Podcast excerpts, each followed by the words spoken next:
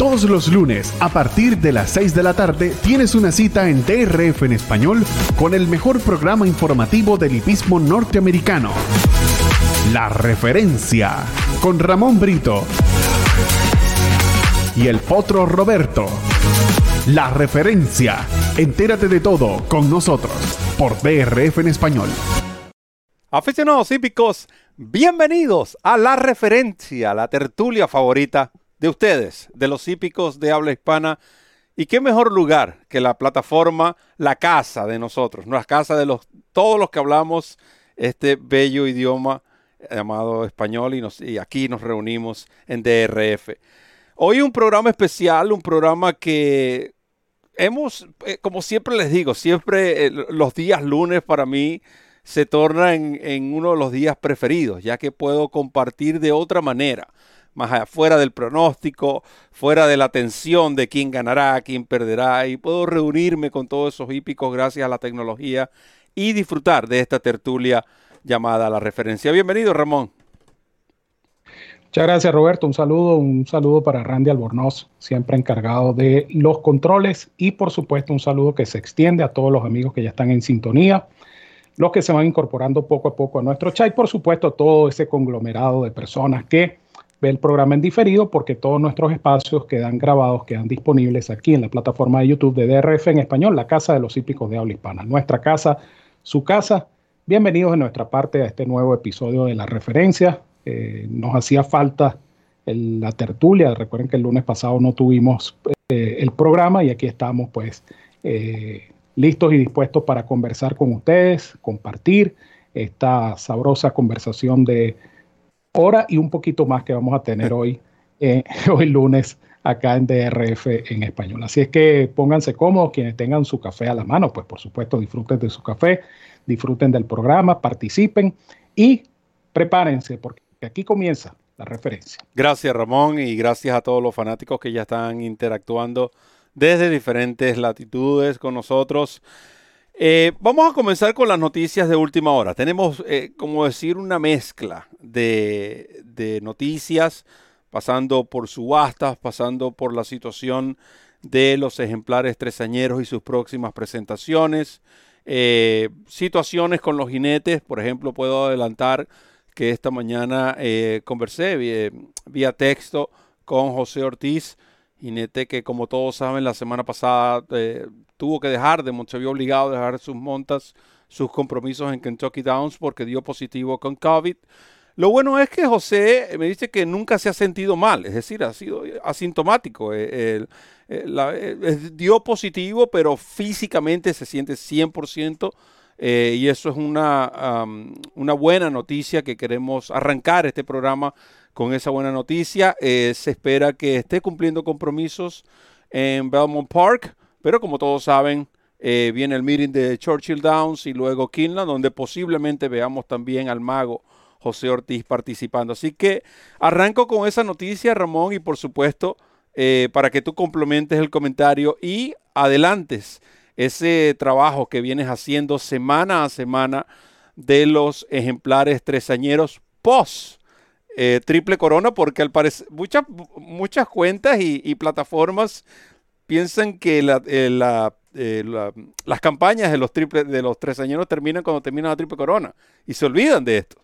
Nosotros minuciosamente les hemos hecho un seguimiento a cada uno de estos ejemplares, por supuesto, destacando los de mayor, que mayor cantidad de fanáticos tienen y Ramón viene realizando este trabajo y como ustedes los lunes lo pueden leer en DRF en español y conversar sobre el mismo aquí en la referencia. Sí, efectivamente, primero nos contenta mucho la noticia sobre José Ortiz, porque obviamente es uno de los principales protagonistas en cuanto a profesionales se refiere del espectáculo y eh, será bueno pues verlo en acción una vez más. Ya la temporada de otoño de Belmont Park está a la vuelta de la esquina. Esta semana se reanuda la actividad en Belmont Park y eh, posiblemente pues veremos pronto a el mago José Ortiz sobre los puros de carrera. Los tresañeros, bueno, se siguen preparando. La carrera que ha generado mayor expectativa, sin duda alguna, es el Pennsylvania Derby, una carrera que eh, ofrece un millón de dólares en premios, es un grado 1. y es una carrera que em, en este caso va a servir de trampolín para estos ejemplares que tienen como objetivo principal, sin duda alguna, la Breeders' Cup Classic. Eh, las nominaciones cerraron ya, hay 35 ejemplares nominados para esta competencia. Obviamente hay varios que ya uno puede dar por descartados. Eh, pero hay varios protagonistas interesantes. ¿no? Uno es Medina Spirit. Eh, Medina Spirit, por supuesto, todavía envuelto en esta indeseable polémica, porque es indeseable definitivamente. Ese es, el, el, adjetivo que hay que colocarle a esta polémica, indeseable. Estamos hablando de que ya van cuatro meses y medio después que se disputó el Kentucky Derby y todavía no hay una resolución oficial ni final sobre el, el Kentucky Derby 2021. Pero Medina Spirit ha trabajado muy bien. De hecho, el caballo el viernes pasado trabajó 71 4.200 metros. Eh, Buffer aspira a correr este caballo en el Pennsylvania Derby. Eh, yo diría que por dos razones fundamentales, ¿no? Una, el premio. Obviamente, eh, cuando comparamos el premio de esta carrera con la otra opción que es el Awesome Again, el Awesome Again que se va a disputar en la primera semana de octubre en Santa Anita, bueno, estamos hablando de 700 mil dólares de diferencia. Un millón de dólares es el Pennsylvania Derby, 300 mil el Osama Game. Y número dos, eh, el hecho de enfrentar solamente a tresañeros, que es el caso del Pennsylvania Derby, porque el Osama Game es una carrera abierta para ejemplares de tres o más años.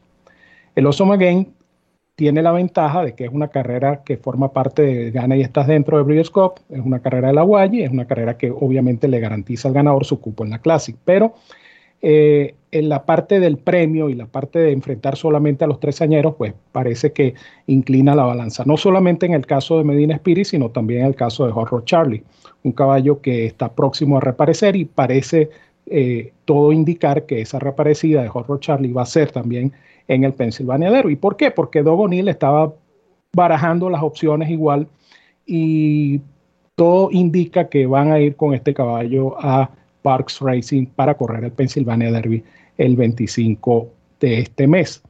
Eh, Midnight Bourbon, eh, un caballo batallador, como ya ustedes lo han visto, el carrerón que se mandó este caballo en el Travers fue eh, notable, es una opción para el Pennsylvania Derby. No se ha dicho nada oficialmente, pero pudiera ser la carrera para Midnight Bourbon.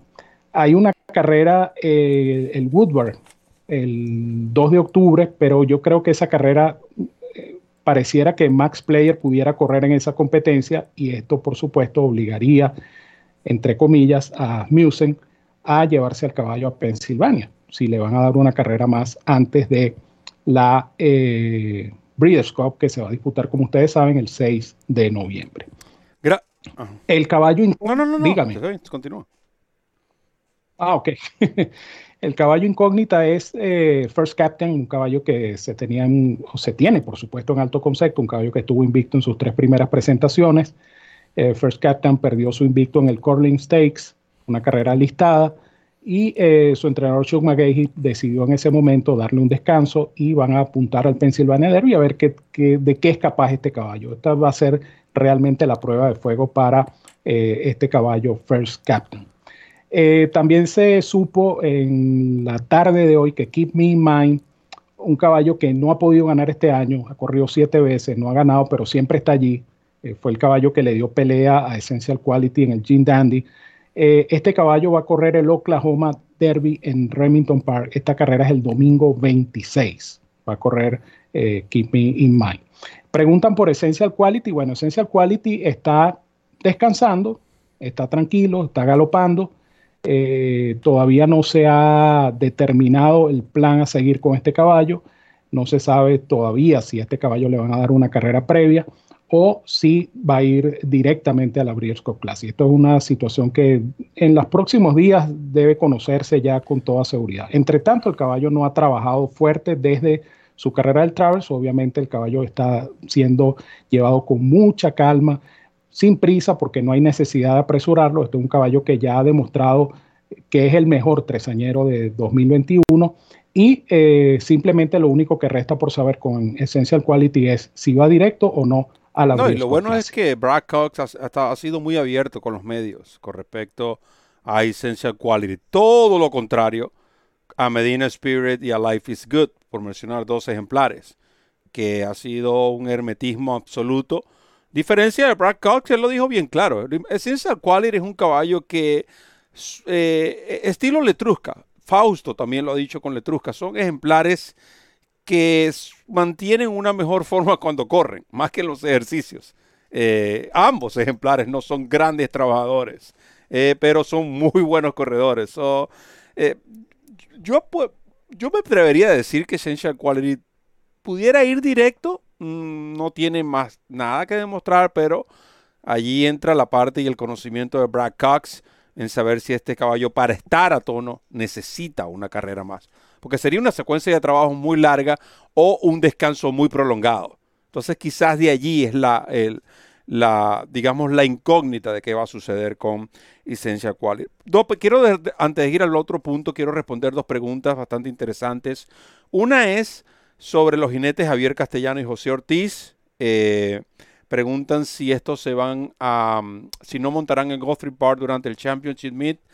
Es posible, esto no, eso lo digo de manera extraoficial, es posible que José Ortiz se quede en New York este invierno cumpliendo campaña en eh, los hipódromos de Naira. Así que, eh, de nuevo, eh, como siempre lo decimos, estos son los, los jinetes son empresas independientes y cada uno tiene que buscar dónde está su mejor negocio. Vista lo que ha pasado, por lo menos en el caso de Castellano, en los últimos Championship Meets, New York pudiera ser una mejor estrategia. Todo esto de nuevo. En el caso de José Ortiz, exclusivamente, no tengo información sobre Javier, pero en caso de José Ortiz, extraoficialmente le puedo decir que hay mucha posibilidad de que se quede en New York. Y en cuanto a la otra pregunta sobre el Potro Flyline y la Breeders' Cup, nosotros lo comentamos varias veces, Ramón. Eh, ya tenemos que pasar al otro punto, pero quiero aprovechar esto para responder esta pregunta, ya que Flyline primero es un caballo que tenemos que entender que es un caballo, no es un caballo sano, número uno. Para mí, el Malibu a final de año sería una mejor opción. Incluso creo que es un caballo que tiene la capacidad de alargarlo y apuntar a una Med Mile el próximo año. Anoten esto, 13 de septiembre, si este caballo se mantiene sano, 13 de septiembre de 2021, este caballo pudiera ser un gran prospecto a correr la Med Mile del próximo año, pero hay que ver qué deciden sus propietarios, como también lo comenté, está en muy buenas manos. El Hard Running Racing van a tomar cuidado, como lo han hecho hasta ahora, con este ejemplar de alta calidad Flyline. ¿Cuál es tu opinión al respecto, Ramón?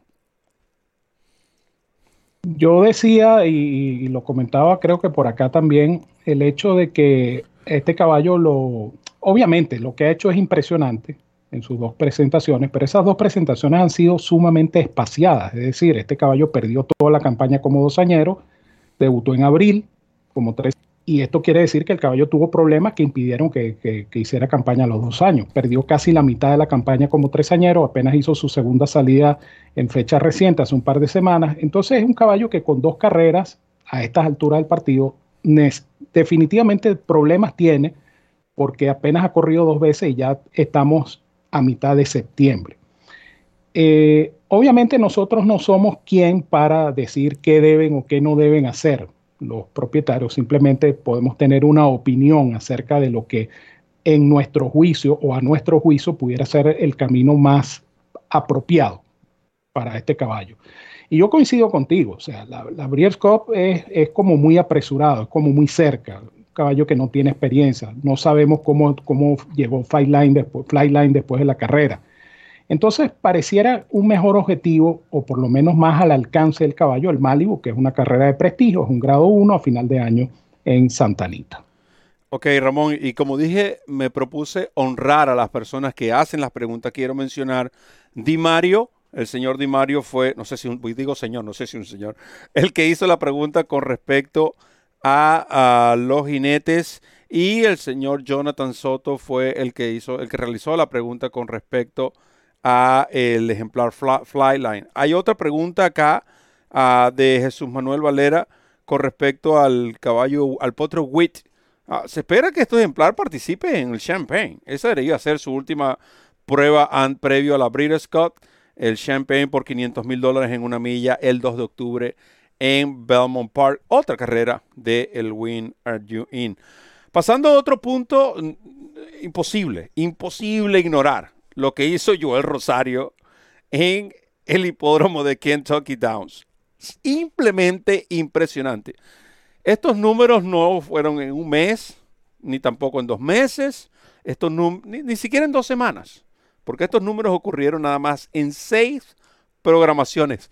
Y si tenemos que contar que tuvo una programación, digamos, de poca efectividad, 17 triunfos, 6 primeros, eh, perdón, 6 segundos, 4 terceros, 2.952.000 dólares producidos, 32% de efectividad en victorias en 53 montas.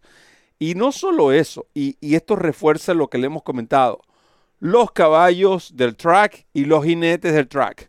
Tanto Gafaleón como Rosario demostraron que son hasta hoy día los jinetes que mejor conocen el difícil trazado de Kentucky Downs.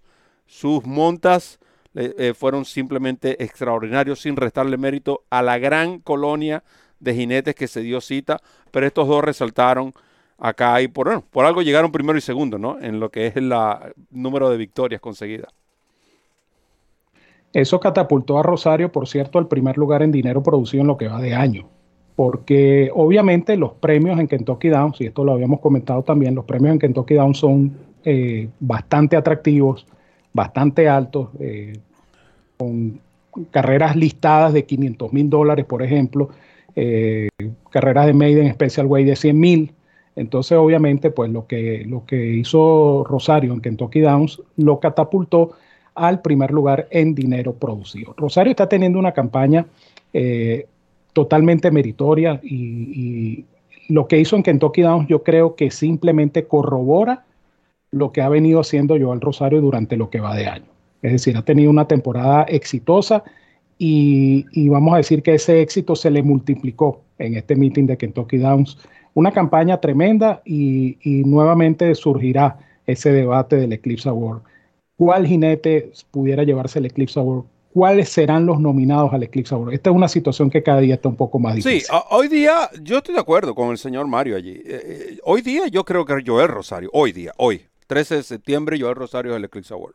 Pero viene un meeting como Belmont Park, entra la secuencia de Kinland, vienen las Breeders' Cup y son tres eventos claves donde muchas cosas pueden suceder y eh, regularmente Joel ha tenido bastante éxito en Keeneland, pero lo, el dominio de Irat Ortiz en este meeting de, que se aproxima de Belmont ha sido absoluto y eso es algo que debemos considerar.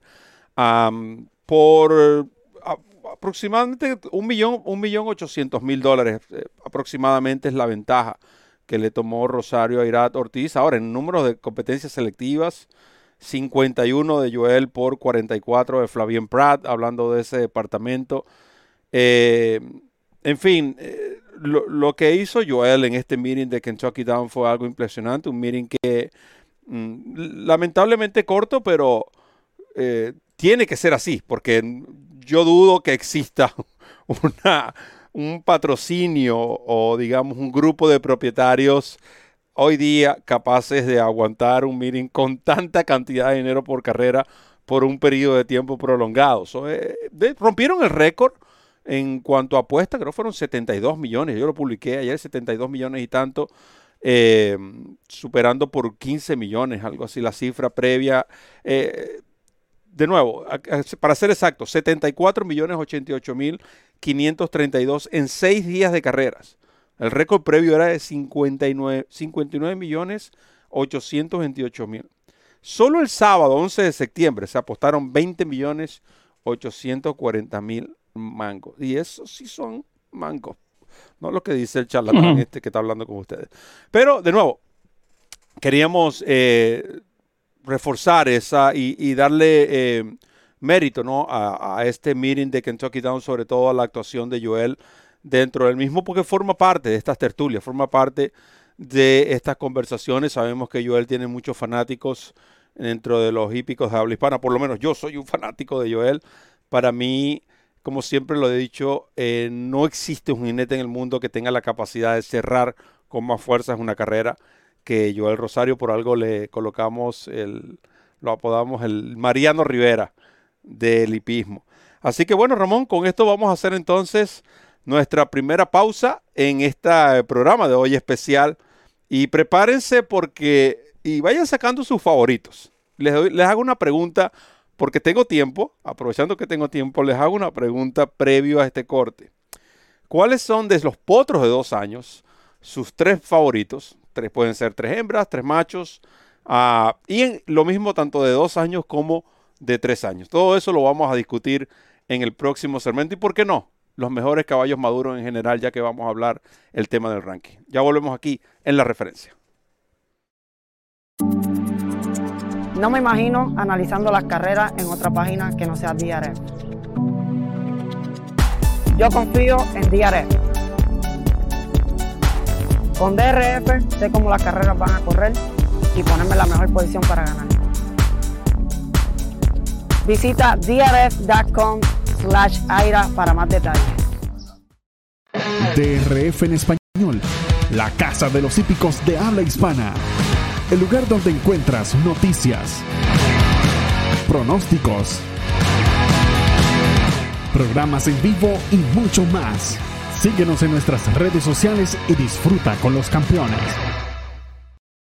Comienza a ganar con la nueva versión móvil del programa de carreras del Daily Racing Form, presentando en exclusiva las cifras de velocidad Bayer, selecciones y análisis de los expertos. Visita trf.com slash best y siente el poder del TRF en la palma de tu mano. Continuamos con la referencia. Randy Albornoz en los controles, Ramón Brito y quien les habla de este servidor, Roberto El Potro Rodríguez, en la tertulia favorita de los días lunes. Ya se están eh, reportando en el chat, eh, por supuesto, sus eh, diferentes favoritos en lo que a los ejemplares se refiere. vamos a ver.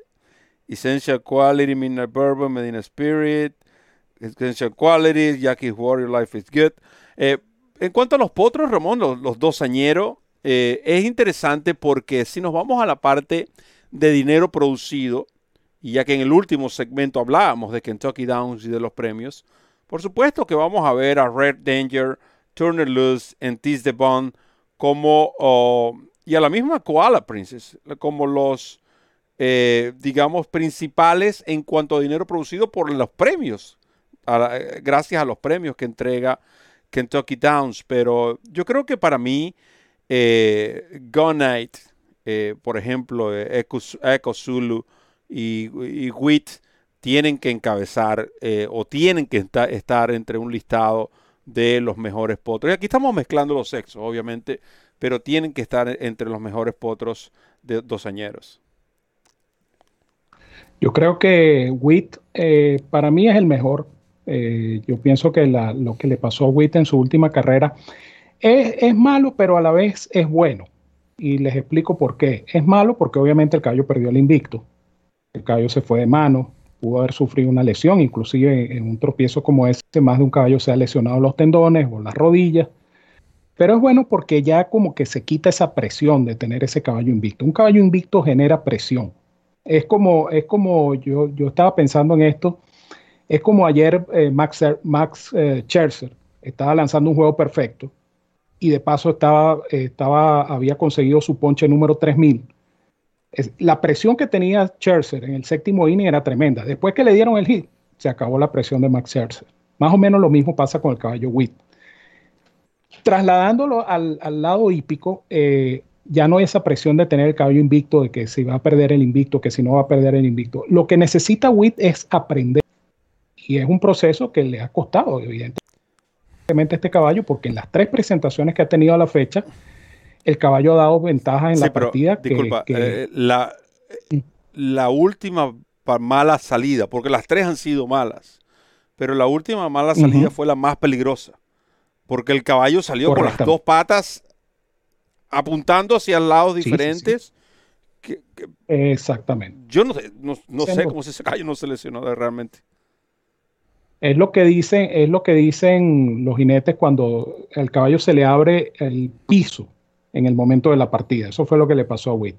Cuando, cuando el jinete usa esa expresión, se me abrió el suelo en el momento de la partida, es que el caballo precisamente abre las manos, se va de cabeza, más de un jinete ha caído, de hecho, en una situación semejante. Entonces, eh, lo que necesita WIT, eh, y ese comentario tuyo refuerza justamente lo que estoy diciendo, es eh, aprender a superar ese, ese momento de la partida.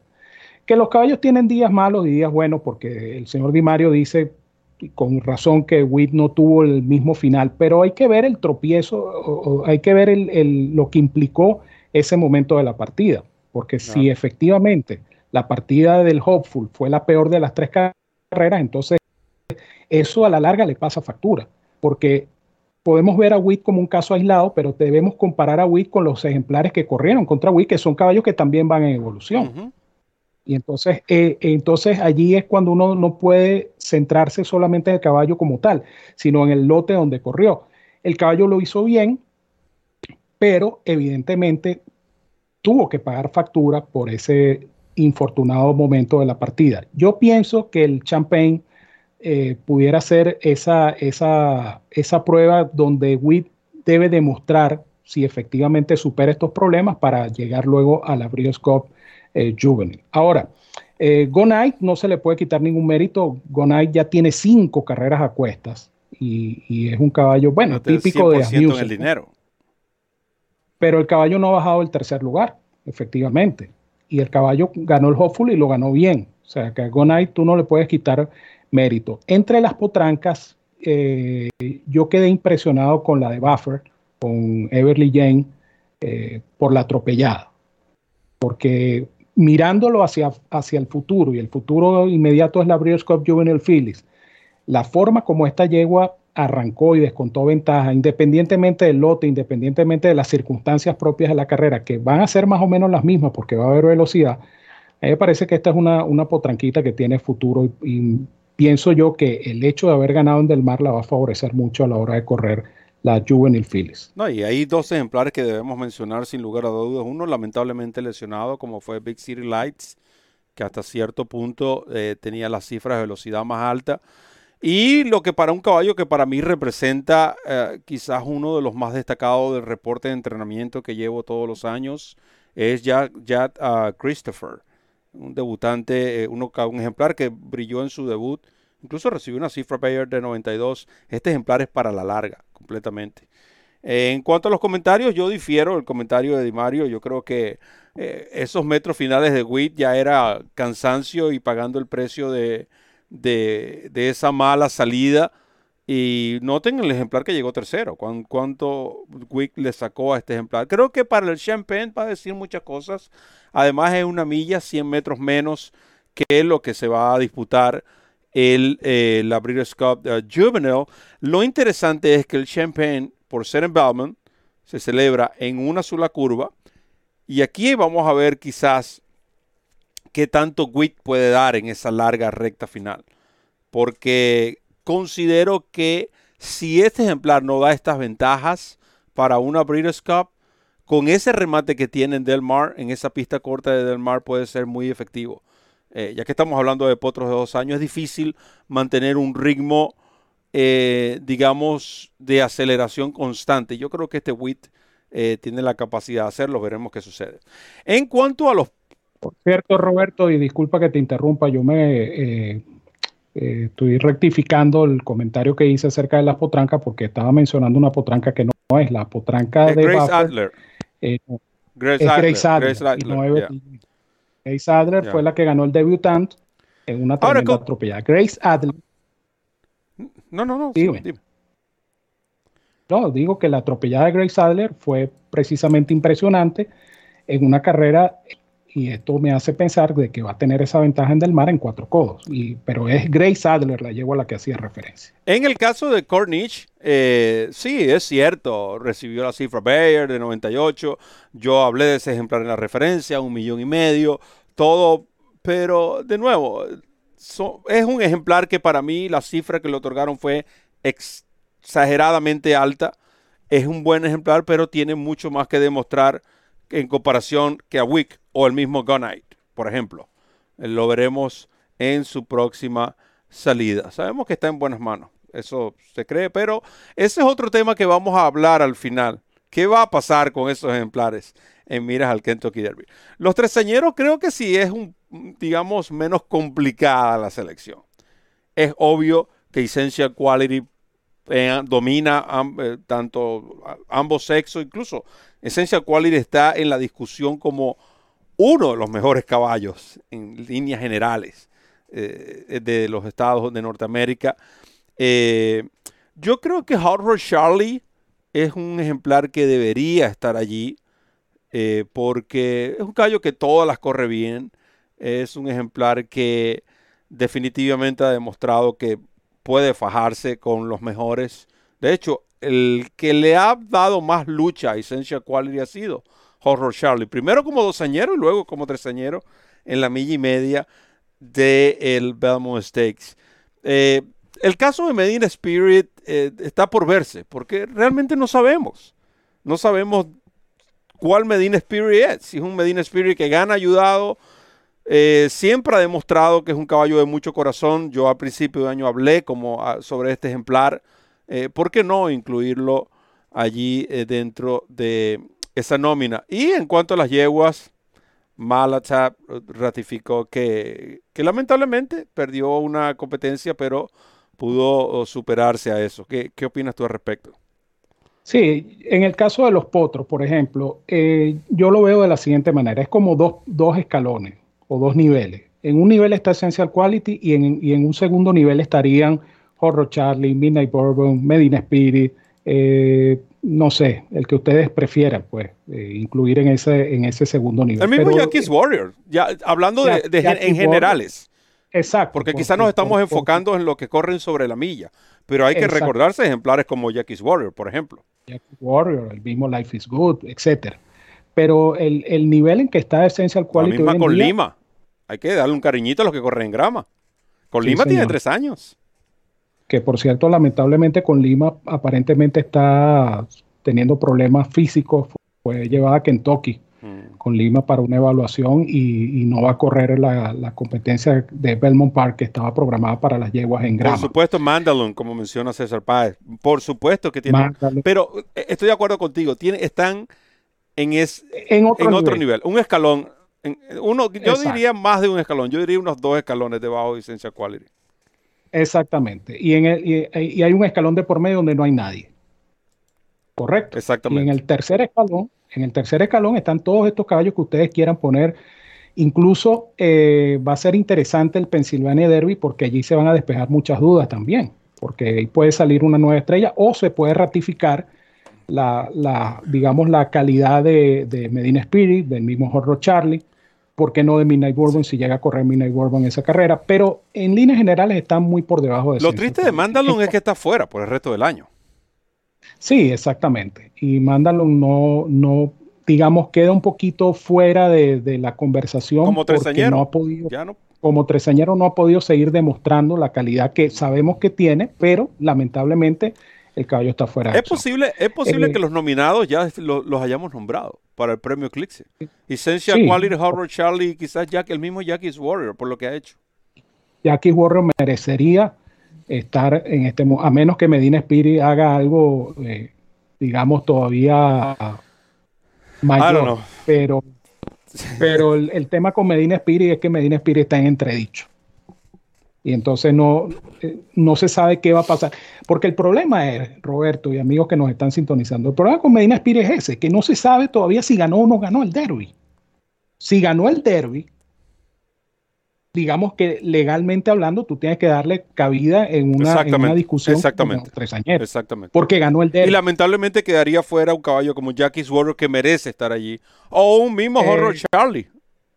Exactamente. Porque quizás Jackie's Warrior, por ser entrenado de Steven Asmussen y todo lo que ha hecho, entre en, esa...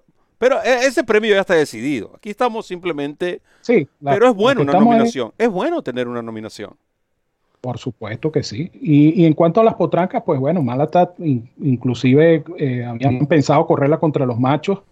Eh, y la demostración de Malata en su última carrera fue, yo creo que bastante convincente. Malata también estaría por encima de muchas potrancas. Hay potrancas muy buenas, como no, pero yo creo que mejor que Malatat en este momento específico, creo que no. Bueno, Malatat es la, una de las tres yeguas, y estamos hablando de una potranca de tres años, una de las tres yeguas que están en, eh, vemos a una de cinco años, una de cuatro años y una de tres años. Entre los diez mejores ejemplares de los Estados Unidos hasta hoy, porque hace poco salió el ranking, está Malatat, está de novena con 90 puntos eh, manteniendo esa posición.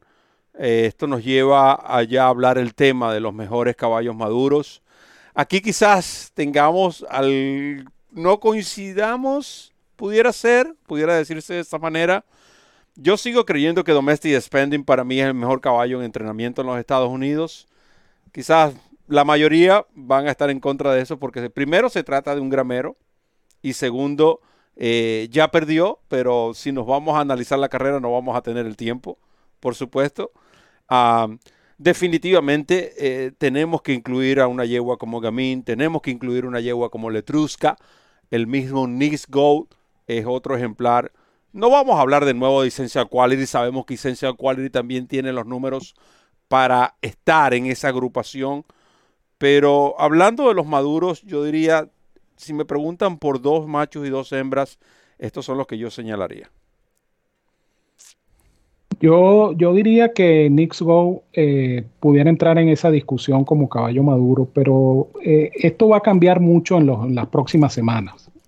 Y, y Estamos hablando, por eso estoy diciendo hoy. Exacto. Hoy sí. Hoy, por supuesto, Nix Go entraría en esa discusión como el mejor caballo eh, de cuatro más años.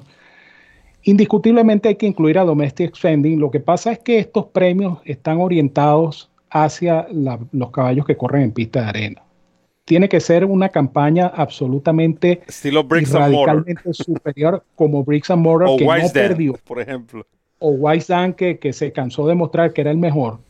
Tienen que ser ese tipo de, ejemplares excepcionales. No quiere decir esto que no sea excepcional Domestic Spending, porque yo creo que sí lo es pero tienen que ser campañas tan contundentes que no haya posibilidad de que eh, los votantes del Eclipse Award le den ese premio a otro ejemplar. Y a lo mejor eso no va a suceder este año, porque este año va a estar en, esa pelea del caballo del año, va a estar un, Essential Quality. Va a estar el ganador de la Breeders' Cup, que no sabemos si va a ser Essential Quality o no. Eh, figuran caballos. Ahora, si Domestic, si Needs Gold e Essential, Essential Quality ganan, la Classic y Domestic Spending gana la Turf, ¿merecería Domestic Spending entrar, estar por lo menos entre los finalistas? Debería estar entre los Porque para mí, por ejemplo, si me voy a la arena, para mí es Macfield el mejor caballo que Nice Go. Que Nice Go se lo haya ganado, de nuevo, circunstancia de carrera, pero para mí Maxfield apuntando a una carrera de una milla y un octavo o una milla y un cuarto, como lo será la Classic, para mí es mejor caballo. Claro, y, y decía yo justamente que estas cosas, esta situación puede cambiar porque hay un caballo que surgió ahora que se llama Max Player. Y Max Player. Y el mismo Art Collector. Y Art Collector reivindicado totalmente en la cuadra de Bill Mott. Pero Max Player ganó dos carreras que, le, dan crédito en este momento como uno de los mejores caballos maduros en este momento, porque estamos hablando precisamente del, del momento presente. Ahora, la evolución de Max Player es notable y lo comentaba yo con Roberto antes de comenzar el programa, estábamos hablando justamente de Max Player, cómo este caballo cambió al cambiársele el blinkers y, y, cambiarse la manera de correr. Este caballo corría las perdidas y le buscaban una atropellada larga y ahora está corriendo más cerca de los punteros y está rindiendo más. No solamente eso, Max Player ganó en una pista totalmente anormal y luego ganó en una pista eh, seca en Saratoga. Quiere decir que es un caballo que, que tiene esa vamos a decir, esa versatilidad que no importa el estado de la pista y esto es un caballo competitivo. Entonces Max Player, teniendo una buena actuación en la Breeders' Cup Classic, pudiera entrar en esta discusión de, mejor caballo maduro. Comentábamos que se, comenzábamos, que, se ha convertido en el Dark Horse. Eh, Exactamente. El, caballo, el caballo, eh, como diríamos, la carta debajo Exacto. de la eh, en ese trazado, en ese trazado de, de, un caballo con la habilidad de Max Player se convierte en, muy, en un peligro realmente hay que tener cuidado. Ojalá que este caballo se mantenga sano. Él siempre ha mostrado sus problemas previamente, pero esperemos que esta vez se mantenga sano el ejemplar Max Player. Pero yo creo que en líneas generales, creo que estamos de acuerdo en lo que a los mejores ejemplares, por lo menos, de la actualidad eh, respecta. Lo, lo, que sí no estoy de acuerdo, y lo conversábamos aprovechando estos dos minutos que tenemos previo al corte, es el por qué el Etrusca sigue apareciendo en el ranking de la Breeders' Cup Classic. Eh, aquellos que tengan dudas, que son, están viendo este programa por primera vez, que lo dudo que sean que exista, pero si lo hay, bien, le damos la bienvenida. Eh, si usted tiene dudas sobre cómo funcionan estos diferentes rankings, en este canal de YouTube, este servidor eh, tiene un, está disponible un programa donde hablo de cuatro diferentes rankings. Breeders' Cup Classic, NTRA, que es la de los Estados Unidos, hablo del ranking Longines y del TR Commentary, que es uno de los más reconocidos a nivel mundial. Eh, pero lo que no entiendo en cuanto a lo que es la Breeders' Cup Classic, Ramón, porque el ranking de la Breeders' Cup Classic es exclusivamente enfocado, es como un análisis previo de la carrera. No, es, no estamos pronosticando, pero sí te estamos indicando cuáles serían los 10 ejemplares que para nosotros eh, eh, deberían estar allí. Y ahora mismo. Que dicho de otra manera, dicho de otra manera, Roberto, para que la gente entienda con, mayor claridad. El ranking de la Breeders' Cup Classic es específico. Exacto, para una carrera en específica. Tan sencillo como eso. No se trata de quién es el mejor caballo de los Estados Unidos. Exacto. Entonces, otros rankings sigue apareciendo una yegua Letrusca con, 90, con 86 puntos. Y Letrusca no va a correr la Classic. No es oficial. Pero la carrera de Letrusca realmente es la Breeders' Cup Classic. Independientemente. No es porque. No es porque ya lo dijo, Fausto lo ha dicho en reiteradas oportunidades, que el, objetivo está claro. O sea, Fausto dijo que esta yegua Letrusca va a correr la D-Staff y que si va a enfrentar a los machos, lo va a enfrentar en Saudi Arabia, en la Saudi Exactamente. entonces, teniendo esa información clara de parte de la, de la de Yo primera no, mano, no está entre mis 10, porque sé que no va a correr. Pero es que no puede estar en los 10 de nadie. Pero aparece. Porque... o sea, ¿cómo tú vas a colocar un caballo como Tripoli por delante de Mishreef? Dime tú. ¿En serio? Tripoli está sexto. No. Y Misri noveno. Misri recibió mi segundo voto. Eso es casi Mi primer voto es Maxfield. Y mi segundo voto es Misri. Mi tercero es Essential Quality. Mi cuarto voto es Needs Go. El quinto Hard, eh, Charlie. Max Player, por supuesto, voté por él. Fíjate, pero, pero el, el, esto, esto deja mal parados, porque también hay que decirlo, esto deja mal parados los que votaron por Letruca porque no están conscientes de la situación de Letrusca. No están conscientes de, la realidad de Letrusca. Letrusca, dicho por Fausto, no va a correr la clase. Entonces, Siguen malgastando votos allí. Diferente al caso de Mishriff, que ellos tienen la opción de correr la Classic o pueden correr la Turf. No hay una decisión clara. Es eh, más, no sabemos si ni siquiera hay una decisión clara si el caballo va a venir a los Estados Unidos. Pero cuando un caballo de, esa jerarquía aparece como una opción, por lógica tenemos que seleccionarlo. Por supuesto. Pero colocar a Trípoli, bueno, Trípoli tiene su mérito porque ganó la carrera que ganó, pero, pero Trípoli, por favor, o sea, Trípoli, Trípoli, me atrevería a decir que no tiene mayor oportunidad. Todos tienen oportunidad porque siempre lo hemos dicho, que en carrera de caballo lo más seguro que hay es que nada es seguro, pero, pero de verdad que Trípoli. Yo no me, yo no me adelantaría. Ah. Eh, dicen que Domestic Spending pueda tener la capacidad de ganarse a Tarnagua, Mitri o Hurricane Lane. Bueno, yo creo que sí. Para mí, Tarnagua, yo creo que sí. Ojalá, vinieran. Ojalá, Ojalá vinieran, porque eso, eso haría de la Turf una carrera sencillamente espectacular. Y, lo que promete la Breeders' Cup con esa, con esa nómina posible de la D-Staff, con esa nómina posible de la Classic, con esa nómina posible de la Sprint, con esa nómina posible de la, la, la Sprint tampoco que es un regalo para Jackie's Warrior. cuando tiene sus dos, solamente comenzando por sus dos propios compañeros de establo, Bill Lim y Joe más un caballo, más todos los velocistas, tampoco es que es un regalo para Jackie's Warrior. Pero van a ser carreras definitivamente espectaculares. Ojalá, estamos a, ¿qué? Dos meses, dos meses menos una semana de, del evento de la... Si tú le vas a dar información a la gente, nosotros estamos acostumbrados a dar información exacta. 52 días, 23 horas y 5 minutos faltan para la Breeders' ¿Ok? Ahora sí.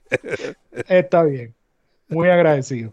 Entonces, eh, estamos todavía relativamente lejos de la Breeders' Cup y, lo que queremos precisamente es que estos ejemplares todos se mantengan sanos. Ojalá que ese contingente europeo sea nutrido, porque definitivamente el espectáculo que va a ser la Breeders' Cup este año va a ser algo histórico. Creo que va a ser histórico. Definitivamente.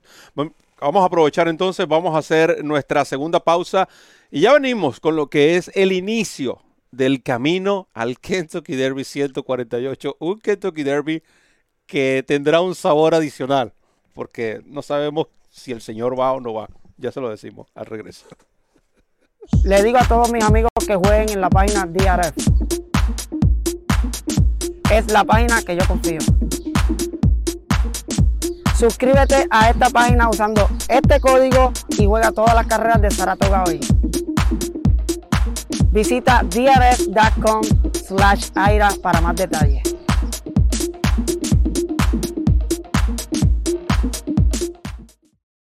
Comienza a ganar con la nueva versión móvil del programa de carreras del Daily Racing Form, presentando en exclusiva las cifras de velocidad Bayer, selecciones y análisis de los expertos. Visita trf.com slash best y siente el poder del TRF en la palma de tu mano. Continuamos con la referencia a través de DRF en español, la casa de los hípicos de habla hispana. Eh, Roberto El Poto Rodríguez, acompañado de Ramón Brito, el 30G, Randy Albornoz en los controles. Hablando del Kentucky Derby, como la, la t-shirt que estoy luciendo hoy, eh, ya comienza lo que es la ruta al, Kentucky Derby 148, 3 millones de dólares en premios a repartir y por supuesto, como ustedes saben, se celebra el primer sábado de mayo todos los años y, y representa la primera de la triple corona del hipismo norteamericano o de los Estados Unidos, vamos a decirlo realmente como realmente es. el Iroquois es la carrera que abre esto, y, es bastante interesante. Recuerden que en el 2020, por razones de la pandemia, el Iroquois se corrió el mismo día que se celebró el Kentucky Derby, cosa que realmente no sucede así. Esta es la época del Iroquois, el Kentucky Derby tuvo que ser eh, aplazado el año pasado.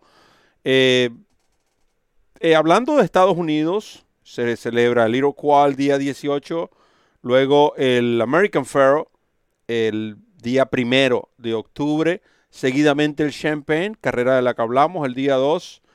No sabemos si vamos a ver a Cornish en eh, este American Pharaoh. Quizás está muy pronto, quizás veamos a los mismos que eh, eh, disfrutamos la, última competencia. el Breeder Futurity, carrera que usted va a poder disfrutar de, de una manera diferente. Vamos a decirlo así. Vamos a adelantar eso. Lo voy a poner diferente para bien. A como ya estaba acostumbrado. Ese es en Kinland, el 9 de octubre. La Breeders' Scott Juvenile Ramón, extrañamente, por alguna razón, o no sé si estos son los puntos que están eh, reales, pero esta carrera solía ofrecer, creo que hasta en un punto llegó a ofrecer 30 puntos o 20 puntos, y este año va a ofrecer solamente 10 puntos al ganador. Estuve hablando del ganador. En total, eh, esto de una manera u otra afecta un poco porque los ejemplares que ganaban la British Scott Juvenile regularmente eh, eran muy valiosos esos puntos. Quizás, quizás Ramón se deba a ese, que, a ese tema que tú vienes tocando desde hace mucho tiempo. ¿Para qué repartir tantos puntos con dos señeros que no sabemos si van a llegar al primer eh, sábado de mayo? Y luego tendríamos entonces cerrando el 2021 em, para carreras de doceñeros preparatorias para el Kentucky Derby del próximo año. El Rensem el 4 de diciembre en Aqueduct. Eh, la Springboard Mile en Remington Park. Los Alamitos Futurity, pendiente de esta carrera. Y el, ahora la primera edición de el Gun Runner en Fairgrounds, que es una nueva carrera que forma parte de esta de este calendario de la ruta del Kentucky Derby. Ahora, yo estoy leyendo aquí una información que no, la, juvenil, la juvenil son 28, okay, 4 y Entonces, la, la, la, página de la Breeders' Cup la tiene con 10, 4, 2, 1. Eso es lo que tenemos que... ¿Tú estás leyendo el comunicado que ellos enviaron?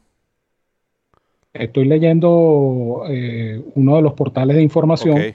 Estoy leyendo la noticia y allí habla justamente de 28, 4 y 2. En la página oficial, de la, en la página oficial del Kentucky Derby la tienen con 10, 4, 1. Por eso me extrañó. Por eso. Y el Iroquois es 10, 4, 2 sí, 1. Esa es la primera. Esa siempre ofrece 10, 4, 10. Y, y todas las carreras, según lo que estoy leyendo en esta información, todas las carreras, a excepción de la Breeders' Cup Juvenile, otorgan 10, 4, 2 y 1. Y la Juvenile otorga 20, 8, 4 Exacto, y 2. porque por, siempre ha sido la carrera que ofrece más puntos. Ahora, eh, la carrera más importante. Dice, eh, por lo menos Buffer se llevará todos los puntos en la ruta del Kentucky Derby. Buffer se puede llevar todos los puntos en la ruta del Kentucky Derby, pero, pero según, no, pero no según Churchill Down no los va a poder usar. Porque ningún ejemplar entrenado por Bob Buffer, de hecho, los ya Kentucky, para evitar esto a futuro, Kentucky Down ya emitió un comunicado donde dice que los puntos serán anulados. Churchill, Down. perdón. Churchill Down emitió un comunicado donde dice que los puntos serán anulados. O sea, es decir, si un caballo de Buffer gana, por ejemplo, el American Pharoah, son 10 puntos, ya queda anulado esos 10 puntos. Exactamente. No, no pasan a ningún otro ejemplar, sino que simplemente nadie se llevó esos 10 puntos. Ahora, esta situación es complicada porque eh, esto, por supuesto, desvía, primero desvía la atención a, lo que debería ser el, deber ser de, la competencia equina, es decir, que los ejemplares participen por los puntos que merecen para eh, optar por una competencia tan importante como el Kentucky Derby, porque al final del día el, propietario de un ejemplar tiene su, legítimo derecho, digámoslo así, a aspirar a correr el Kentucky Derby. Entonces los abogados están eh, ahora esgrimiendo que el argumento de Churchill Down es obligar con esta medida a que los propietarios que tengan este tipo de ejemplares pues le quiten los, los mismos al entrenador Bob Buffer. Eh, el, otro, el otro argumento de los abogados es que eh, esta sanción la impuso el hipódromo y no la ha impuesto la comisión de carreras del estado de Kentucky. Allí es donde como dice el, refrán popular, es donde se tranca el serrucho. ¿Por qué? Porque ciertamente la sanción que, debe ser la, sanción final, digámoslo así, la más importante, la que cuenta, debe ser la que imponga la Comisión de Carrera del Estado de Kentucky, que a estas alturas del partido, cuatro meses y medio después que se disputó el Kentucky Derby, todavía no ha tomado una decisión y todavía ni siquiera han hecho la audiencia del caso. Entonces, eh, los abogados están diciendo que esta, que esta decisión, estamos hablando ahorita del tema, más adelante vamos a tocar el tema como tal de Medina Spirit, etcétera. Pero los abogados de Buffer dicen que esta decisión no, es, no es correcta, es injusta porque, en opinión de ellos, lo está tomando un ente que no tiene la autoridad para suspender a un profesional. Pero esta es una novela, señores, que, no me canso de decirlo, esto, esto, se está poniendo demasiado oscuro, demasiado feo, y esto le está haciendo demasiado daño a la industria, porque la industria está quedando mal parada, porque estamos hablando, repito, una carrera que se disputó hace cuatro meses y medio, donde ya esta decisión debió haberse tomado hace tiempo, y todavía no ha pasado nada. Sí, e, e, es, cierto, Ramón, y, y ya que nosotros el próximo punto sería hablar de jinetes y entrenadores, que ya es un punto que tocamos, lo que es las posibilidades del premio Eclipse, ¿por qué no tocar un tema que a pesar de que no está en el script es bastante interesante, ya que muchos de los fanáticos que están conectados con nosotros hoy y aquí también muchos de los que van a ver este programa están relacionados con, este hipódromo. Me refiero a Gotham Park, a su nueva instalación de eh, la, eh, la, pista sintética o tapeta, lo cual desde el día 1 eh, creo que a principio de año nosotros en la referencia, si no, yo voy a tratar de buscar ese programa, pero yo sé que nosotros de una manera u otra insinuamos esta posibilidad cuando ni siquiera era remota la, la, hacerlo oficial y hoy es un hecho, eh, algo que va a beneficiar grandemente, primero, a un lado, por un lado, eh, el mantener una cantidad elevada de caballos por carrera. Número dos, proteger, y creo que es lo principal, yo colocaría esta de primera, proteger la pista de grama de interna de eh, Park. Recuerden que esa pista de grama es una sola pista. La sintética era la otra, la pista externa de grama. Lo que es que ahora la pista, la que quedó como única pista de grama, la están, están moviendo el riel para, por como se debe hacer y como hacen todos los hipódromos, para proteger la misma. Incluso se intentó en un punto ah, durante el Championship Meet eh, tratar de ver, de hacer como una especie de tres pistas, que luciera como tres pistas de grama, eh, moviendo los rieles, pero en realidad son dos pistas las que existían. Ahora solamente va a quedar una de cada una, una de grama, la de, la de arena, la que es la principal, y esta nueva sintética. Creo que es algo muy bueno para Gulfstream Park. Eh, sobre todo acá en el sur de la Florida, donde el clima es tan impredecible ya por lo menos veremos que se va a disminuir grandemente los días de lluvia, la cantidad de ejemplares retirados, ya que las, carreras programadas para la grama no se van a disputar sobre arena, sino que simplemente se disputan, pasan a la pista sintética, lo que les hemos explicado una transición menos complicada para los ejemplares. Pero creo que es un tema bastante interesante y que vale la pena incluir en este programa. No, totalmente de acuerdo. Y, Goldstream Park se va a convertir eh, tan pronto como la semana que viene en el primer hipódromo con tres pistas con superficies diferentes en Estados Unidos.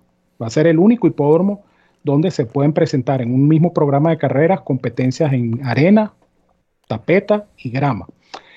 El, problema de la grama eh, es el problema que tiene una pista como Goldstream Park que está abierta los, los 12 meses del año y por ende no hay ningún tipo de descanso. Por ejemplo, eh, por, hacer una comparación, Churchill Downs en este receso que tuvo reconstruyó, vamos a decirlo figurativamente hablando, eh, la pista de grama. Quemaron la grama que estaba allí, quitaron todo lo que había, volvieron a sembrar, volvieron a, acomodar la grama y van a tener su pista de grama renovada. Que por cierto, Churchill Downs tiene primero tiene el mejor sistema de drenaje de toda Norteamérica.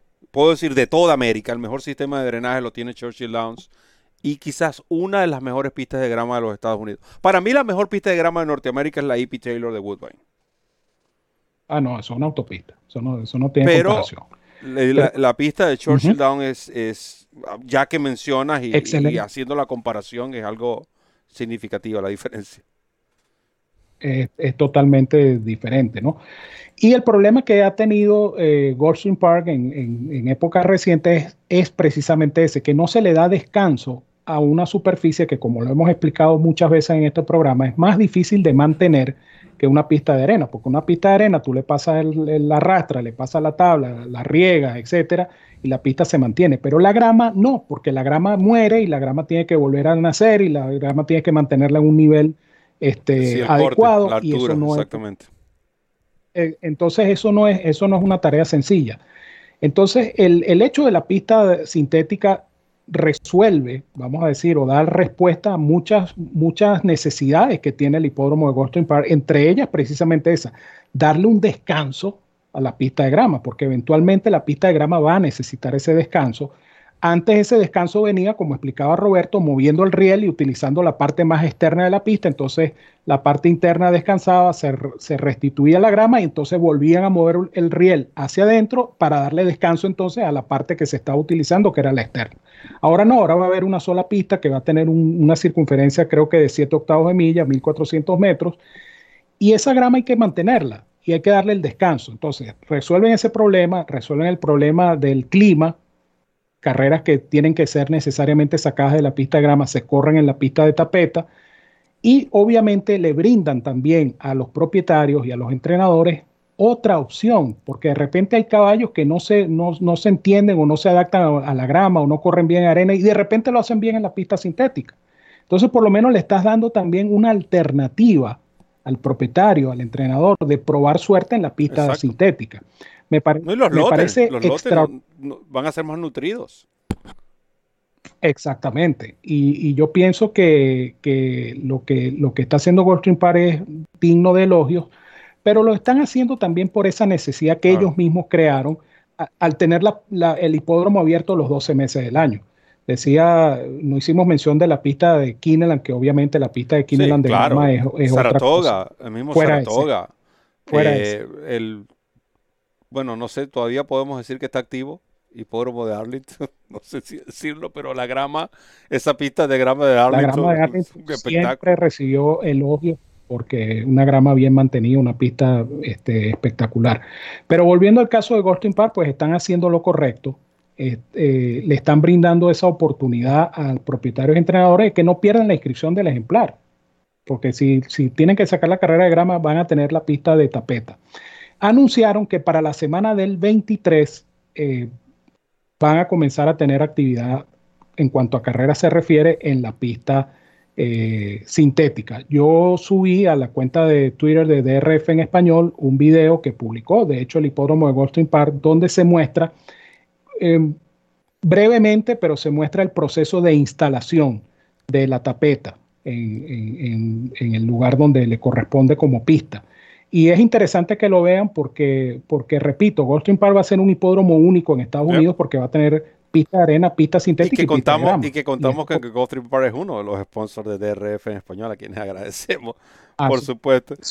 y, y, menciona, como menciona Di Mario, es cierto que el descanso, no es que el descanso, sino parte del descanso, porque siete semanas no es suficiente para recuperar una grama. Definitivamente no lo es lo que acá hablamos de un descanso es un descanso continuo, los 365 días año.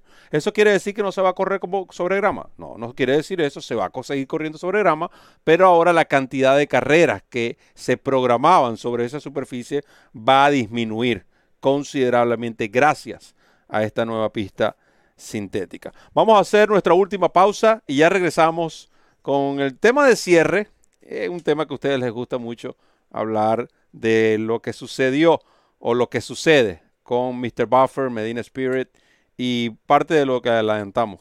¿Qué va a ser ahora del futuro de los ejemplares que entrenan por, entrenados por Buffer, que aspiran a participar o en el Kentucky Derby o en las Kentucky Oaks? Ya volvemos.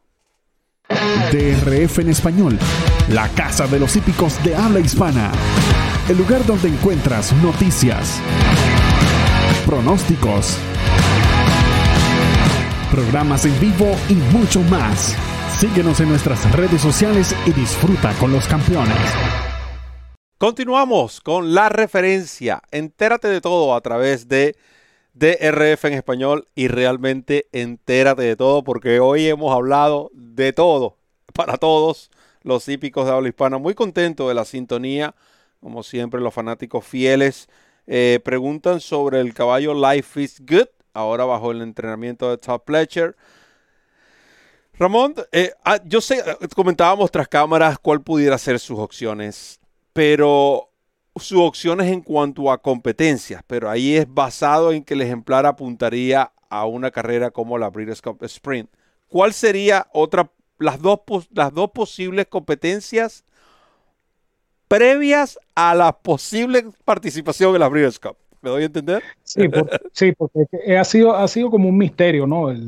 Toda esta campaña de Life is Good desde que pasó de cuadra, desde que lo tiene Pletcher. El caballo, como ustedes saben, pues hizo la, gran carrera que hizo de reaparecida en Saratoga, pero eh, tiene apenas un solo trabajo de 800 metros después de esa competencia.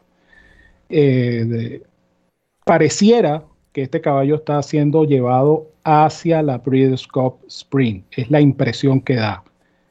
Estando Pletcher basado en Nueva York, estando el caballo en Nueva York, la carrera más lógica sería el 9 de octubre el Bosworth grado 2, que es una carrera que pertenece al programa Gana y estás dentro de Breeders' Cup. y que Win and You're le garantiza al ganador un cupo en la Breeders' Cup Spring.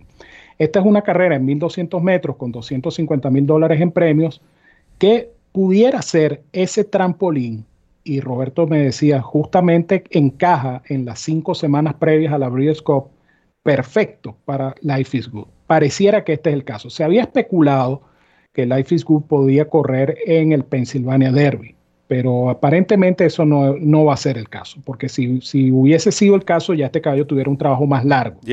Caballo, el caballo simplemente tiene un trabajo de 800 metros y el Pennsylvania Derby es el sábado de la semana que viene es decir, dentro de 12 días. Entonces el caballo no va a correr el Pennsylvania Derby. Da la impresión, viendo el calendario de Belmont Park, eh, este caballo debería correr el Bosworth y eh, de ganarlo, pues lo veríamos en la Breeders' Cup Spring. Sí, porque no hay, otra carrera de distancia de aliento.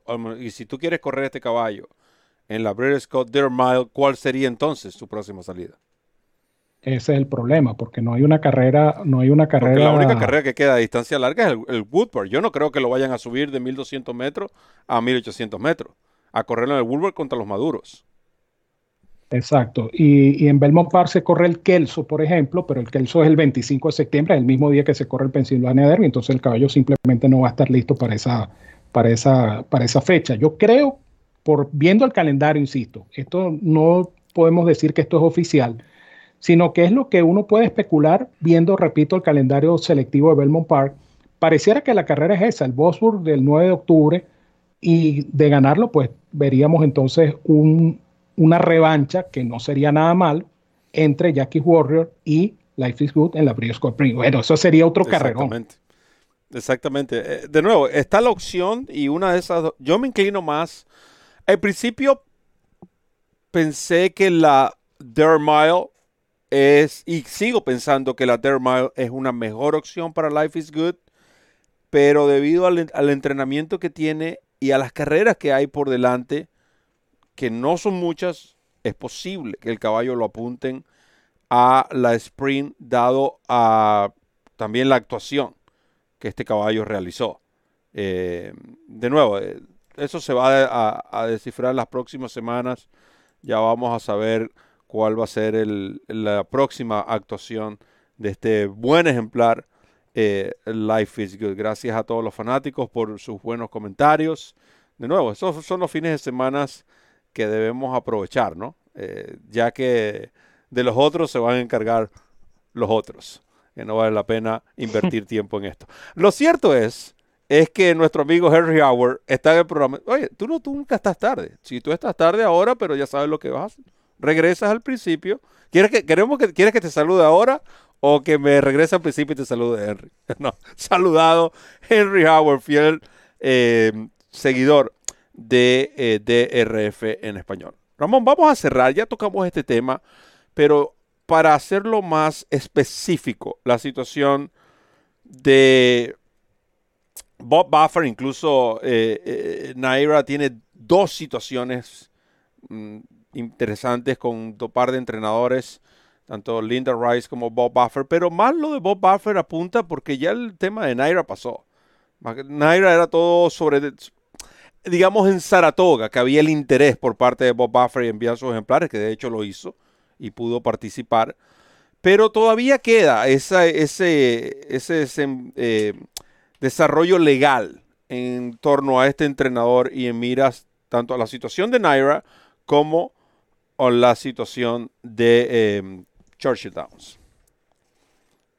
El caso de Naira, pues Naira, eh, obviamente, y, me imagino que eh, ellos no se deben haber sentido muy bien con esa decisión judicial que le permitió a Buffer presentar sus ejemplares en Saratoga.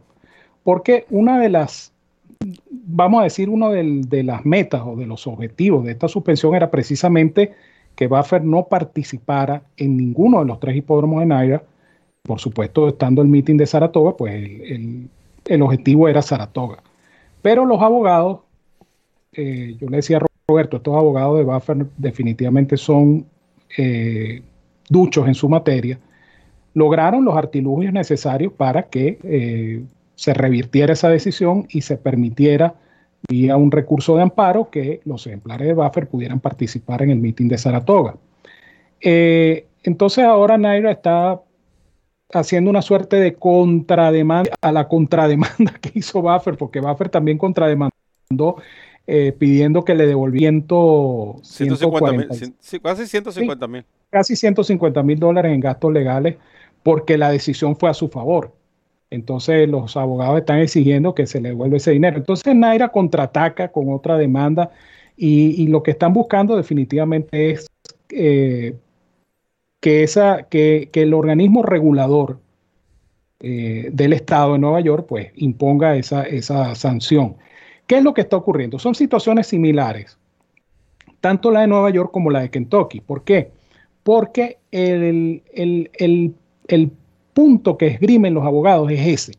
Es una suspensión que está haciendo un ente privado que no tiene la, digamos, la potestad de imponer este tipo de sanciones.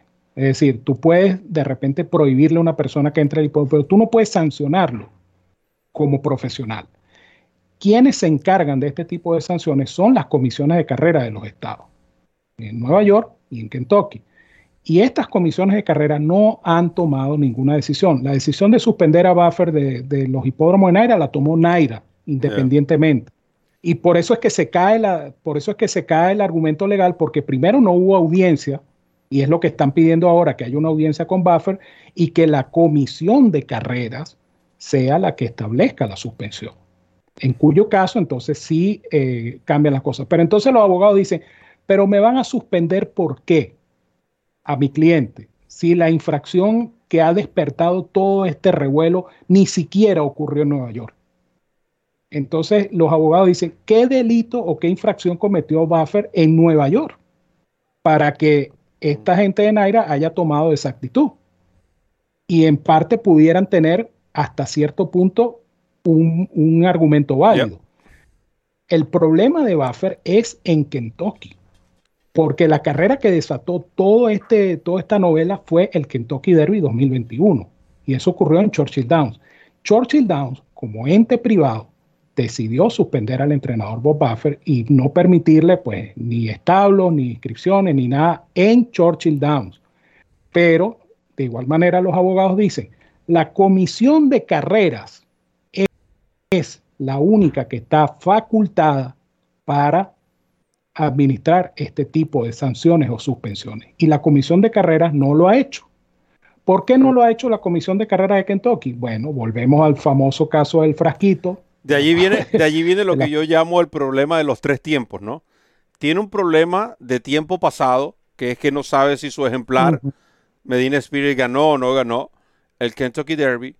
Tiene un problema de tiempo presente, que es el frasquito con eh, aquel famoso contenido y tiene un problema en tiempo futuro, que es que los ejemplares, los potros que ahora entrenan de dos años, y potras también, que obtengan puntos en las carreras que ofrecen dichos puntos para el Kentucky Derby y las Kentucky Oaks específicamente, van a quedar anulados. Entonces tiene problemas de, todos lados. Sí, y, el, y, el, problema que se le está presentando, eh, vamos a decir, en tiempo presente es ese, ¿no? Que que al, tomar el eh, Churchill Downs esta decisión en cuanto al puntaje del derby, está obligando indirectamente a los propietarios que aspiren a correr el Kentucky Derby a llevarse los caballos a otra cuadra. Así de sencillo, porque eh, era lo que decía yo.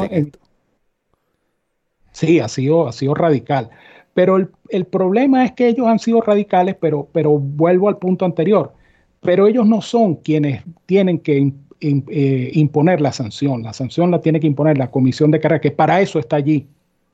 Y no han actuado. Y no han actuado porque estos abogados, que repito, son unos fenómenos, han dilatado este procedimiento enviando esa famosa muestra a Nueva York. Hoy en día no se sabe en qué estado está esa muestra. Hoy en día no se sabe cuáles fueron los resultados de todas esas Ahora, te hago una pregunta, te hago una pregunta. Esta nueva postura de, que, vamos a decir, esta nueva postura de la organización del Kentucky Derby, que sabemos que está detrás de esto Churchill Down, el CDI, ¿ok? Esta nueva postura está basada de no permitir ejemplares o de anular los puntos a potros entrenados por Buffer en miras al Kentucky Derby, la Kentucky Oaks, está atada a lo que al, al posible resultado de Medina Spirits o esto es algo que han hecho paralelo basado en lo que sucedió? Es que, es que lo que están haciendo es basado en lo que pasó con Medina Spirit, porque no hay otra explicación. o sea, pero cuando digo, cuando digo basado en lo que pasó con Medina Spirit es que independientemente se declare ganador o no, ellos van a mantener esta postura para evitar eso a futuro. Eso tendría que preguntárselo a la gente de Churchill Downs Incorporated porque... Oh, yo pensaba que tú sabías. No, yo, no soy, yo no soy Churchill Downs Incorporated. Ojalá tuviera, aunque sea el, el, el, 0,5% de, los, de los mangos que tiene Churchill Downs Incorporated. Pero el punto es, el punto es que ellos, todo, esta, todo, este, todo este cúmulo de decisiones se están tomando a raíz del Kentucky Derby sin conocerse el resultado oficial de la carrera. Y ahí es donde está el problema. Tú puedes tomar este tipo de decisiones una vez que tú sepas que efectivamente el caballo fue descalificado. Ese es el argumento de los abogados. A mí no me han descalificado el caballo. Entonces a mí no me pueden suspender, legalmente no lo pueden suspender porque no hay una decisión formal y firme en el caso del Kentucky Derby de Medina Spirit. Mientras eso no ocurra, no puede, en teoría, Churchill Downs como ente privado imponer este tipo de sanciones, porque se están cuidando de tal manera que en el articulado donde, donde hacen esa excepción de los ejemplares de Buffer, dice que no, puede, que no puede ser ni entrenado por Buffer, ni presentado por asistente de Buffer, ni por personas vinculadas a la cuadra de Buffer o personas asesoradas por Buffer. Es decir, no hay manera. Ellos están buscando de bloquear cualquier manera de que los de Buffer puedan obtener puntos nosotros, más allá de la triple corona, acabamos de hablar de un ejemplar que el, la razón por la cual está bajo el cuidado de Top Pletcher quizás se deriva de esa situación. Life is good. Correcto. Aunque el grupo de los Avengers, como famoso Avengers, donde está Soul Cumin y todo ese grupo de propietarios, eh, por mencionarlos, ellos están, sí, ellos reafirmaron, bueno, estos caballos, Pinehurst y el otro, es propiedad de ellos también. Ellos ratificaron su apoyo a Buffer. Pero ese apoyo, ese apoyo se va a sostener si eh, ocurre algo con Medina Spirit. Esa es, la pregunta de la. Eh, es que. Esos son los otros 500 mangos. Pero que eso es lo único que hace, y con esto quiero cerrar el programa de hoy, que por cierto, podemos estar aquí una hora, una hora más hablando. Pero eso lo único que hace es afectar nuestra industria. Y estos grupos que están al acecho de determinar que quieren acabar con este deporte, eh, esto les beneficia. Este tipo de situaciones es alimento para ellos, es combustible para ellos seguir andando. Y lamentablemente el público se ve afectado porque en este caso nosotros formamos parte de ese público. Y, estamos en una situación como que no sabemos qué es lo que va a suceder. Ya estamos a punto de comenzar la, la ruta al próximo Kentucky Derby. Ya se van a empezar a... y, todavía no, sabemos quién ganó el Kentucky Derby oficialmente el pasado. Sí, o sea, esto, y, lo comentábamos en el Trascámara justamente, que se le está haciendo un daño tremendo a la industria. Y esto es una situación muy delicada porque, como bien lo dijiste tú, Roberto, hay grupos organizados que están como, como los, como los, ¿cómo se llama esto? Los amuros, dando vuelta, los buitres, dando vuelta arriba de la industria, esperando cualquier equivocación para atacar. Y eh, esto es caldo de cultivo para este tipo de personas, para este tipo de grupos de activistas que están precisamente en contra de la industria hípica. Es una situación bien difícil, es una situación bien delicada y obviamente pues no tenemos en este momento, 13 de septiembre, todavía ni siquiera un indicio de lo que pueda pasar. Bueno, Ramón, hemos llegado al final. Eh, no sin antes quiero, no sé si está presente o seguramente, o si es, lo va a ver en diferido, eh, enviarle una felicitación a don Juan Oleaga, que estuvo de cumpleaños la semana pasada, una persona a la cual respeto mucho, una persona que muchas de las, de, digamos, de mis conocimientos, que sé que no son muchos, pero son bastante limitados, sin embargo, gran parte de esos conocimientos se lo debo a la enseñanza y los consejos de don Juan Oleaga, eh, persona muy apreciada, por tanto por nosotros como por muchos de ustedes, no tengo la menor duda. Eh, don Juan Oleaga es eh, una, una, referencia, hablando de referencias, una referencia dentro del hipismo ah, de habla hispana. Así que vaya para él nuestras palabras de felicitaciones por su cumpleaños, que sean muchos más. Eh, Ramón, esta semana presten atención porque vamos a cambiar un poco la tónica, eh, como se lo hemos dicho, hasta las Breeders' Cup. nuestro calendario eh, cambia en este programa que llega a ustedes presentado por DRF Bets. El viernes tenemos Belmont Park. Vamos a analizar, no, perdón, el viernes vamos a analizar los, alamitos. Perdón, el viernes los alamitos, no me asuste que estoy temblando. El viernes los alamitos a las 11 de la mañana. El sábado solo stakes, esos programas que les gustan a ustedes donde analizamos con las competencias de eh, corte selectivo. El domingo a las 10 de la mañana, programa especial de Woodbine. Sí, tendremos programa este domingo no hay programa el miércoles, no hay programa el jueves. Estén eh, pendientes de drf.com slash español para ah, más información sobre lo que es pronósticos. Las noticias van a estar allí todos los días. La guía del pool de jueves a, domingo, como todas las semanas. El Pick 4 del 30G. Eh, de, viernes, de viernes a domingo, el Pick 4 del 30G. Esta semana de viernes a domingo. El Pick 4 de Banan Negrón, quien ha estado muy efectivo. Banan, un nuevo integrante de DRF en español. Eh, sábado y domingo. El GPS, bueno, hay, yo no quería decirlo, pero tengo que decirlo. Usted sabe que a mí no me gusta hacer estas cosas. Yo prefiero es pedir disculpas cuando fallo, pero cuando acierto, simplemente que estoy feliz. Ya, la gente recoge sus mangos y ya. Cinco indicados ayer en Gulfstream Park, cinco aciertos y saca la cuenta, bacalao, el ROI, sobre los 4 dólares. El ROI, porque no fueron caballos de, de 2 a 5, de 1 a 9, de esos que regalan el programa. No, no, no, no, no, no. Ganó uno de 15.40, uno de 7.20 y uno de 9.40 entre dos otros favoritos, pero 5-5 y creo que los fanáticos pudieron recoger sus mangos el día de ayer. Así que eh, el GPS para um, Kentucky Down estuvo muy, muy bueno. Así que esperemos esta semana continuar con esa racha. Ni hablar de la referencia de Woodbine, donde respondieron tanto mi top pick como mi best bet. Así que seguimos adelante, Ramón Brito. Así es, yo te felicito públicamente porque la gente definitivamente, y la gente agradece, ¿sabes? Eh, eso es lo, lo, más importante, que la gente agradece todos estos aciertos porque es producto del esfuerzo y del trabajo que se está haciendo acá en DRF en español. Lo único que faltó de todo este menú fue la carrera del día, que por supuesto va a estar de miércoles a domingo, no, de viernes a domingo esta semana, la carrera del día con la descarga gratuita del Formulator.